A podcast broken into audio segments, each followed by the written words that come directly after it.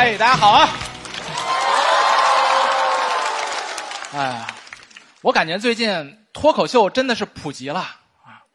前两天连我弟都给我发了一个微信，说：“哥，你能不能给我写一段脱口秀？”我说：“你不是搞装修的吗？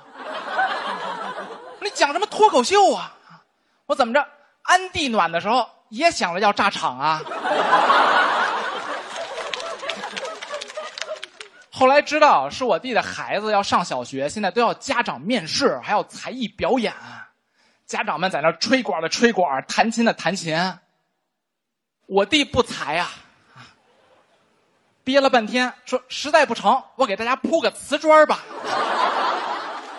我给大家来一个这个地面的找平啊。我弟现在真的是每天都辗转反侧，天天就琢磨说到底是哪个艺术行业。门槛最低呀！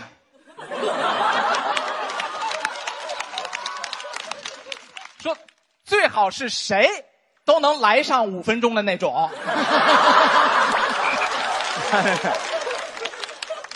哎呀，养一个孩子太难了，结婚也太难了。我现在真的觉得，就认识一个人都很难。所以现在飞盘这么流行啊，很多人还批判说年轻人玩飞盘。就是为了搞对象，不是真的爱运动。我想，我说不然呢？我说你玩狼人杀、密室逃脱，不是也都有社交属性吗？你真喜欢动脑子，你在家里做高数不就得了吗？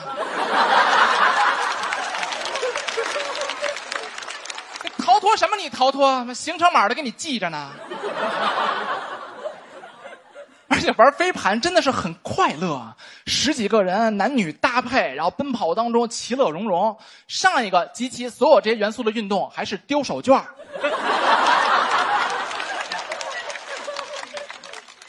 我第一次玩飞盘我还很腼腆，一个微信号都没要，这教练都给看傻了。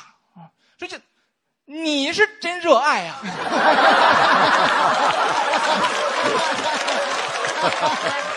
还真在这锻炼呢，你挺纯粹啊！去夜店也是因为喜欢音乐呗。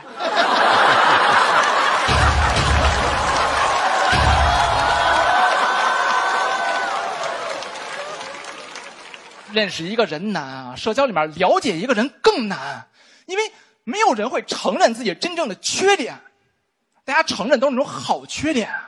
都是你在面试的时候，因为，我最大的缺点就是工作起来不爱惜自己的身体。我总是光顾着自己努力，忘了帮助我的同事们一起进步。那不是你要是这么说，我现在脱口秀最大的问题就是梗太密，不给观众喘息的机会。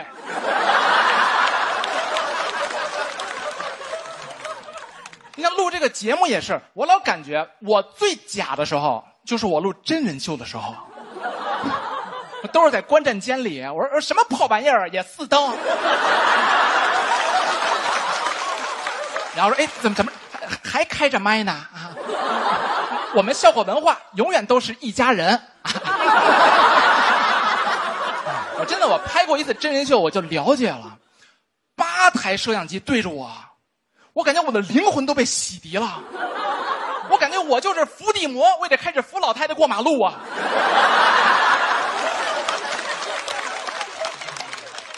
让着送给大娘当拐棍了。我说大娘没事，您就拄着我这个，不趁手的话，这还能再变长。现在别人问我性格缺陷，我永远都回答说，我是一个讨好型人格。这缺点真是绝了，就你很难想象这个世界上竟然有这么一个大公无私的缺点。这谁不想跟一个讨好型人格当朋友啊？你看着他一点点丧失自我。然后像一个老黄牛一样为其他人默默的奉献。周末你在家里睡懒觉呢，他偷偷溜进你家门，帮你把地给蹲了。一边蹲一边在那嘿，我可得轻点干，可别把他给吵醒了。而且讨好型人格最神奇的一点就是你一条条对，每一条都觉得是在说自己，容易吃亏。总是为他人着想啊！所有人都在那转发，说：“哎，我就是这样，总是为他人无尽的付出，失去了做自己的机会。”但是你看真正严肃的那些社会问题，PUA 控制狂的八大特征，我就没见谁转发之后说嘿全中。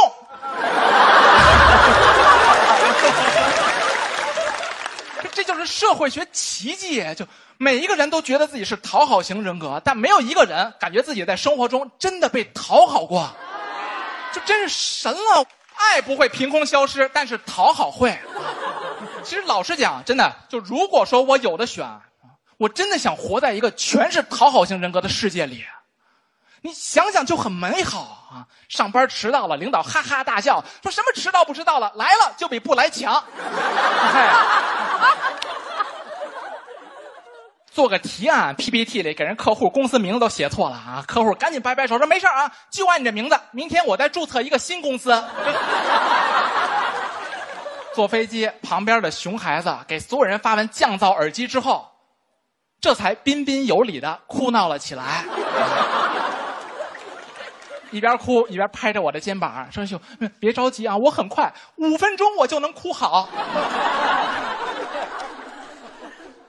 啊，最后我想说，是吧？其实，在今天这么一个你发一条微博后面都要加八个括号，无意冒犯，仅代表个人观点的时代，或许我们真的需要冒犯和攻击少一点，讨好和赞美多一点。谢谢大家，我是童木兰，谢谢大家。